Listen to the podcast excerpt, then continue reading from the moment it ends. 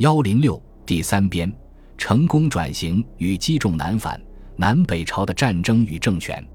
本编从军事与政治的关系角度讨论，由于民族特征、生活方式和社会发展水平的差异，南北朝政权维持战争的不同方式，以及南北战争对两方政权形态的影响。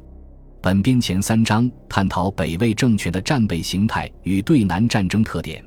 主要研究北魏从占领中原到迁都洛阳之后政权的转型，以及由此带来的对南作战方式的不同。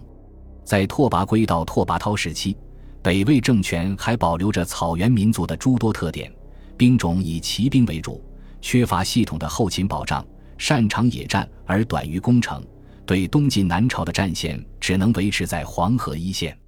献文帝拓跋宏时期，北魏已逐渐适应了对中原的统治，兵种上步兵有较大增长，并有了初步的后勤保障体系。开始适应攻城战和长时间防御战，得以进占山东半岛和淮北地区，将对南战线推进到淮河。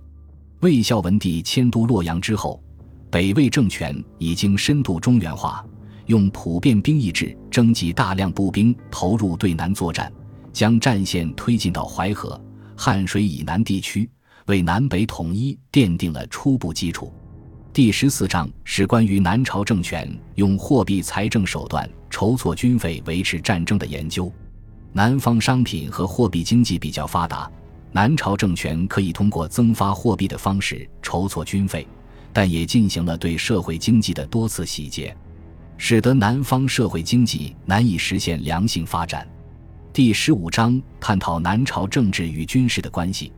对北战争中形成的军人集团多次改朝换代，新皇权为了巩固自身统治，又经常对军人势力进行打击。这种斗争削弱了南朝的军事实力，使南方最终被北方统一。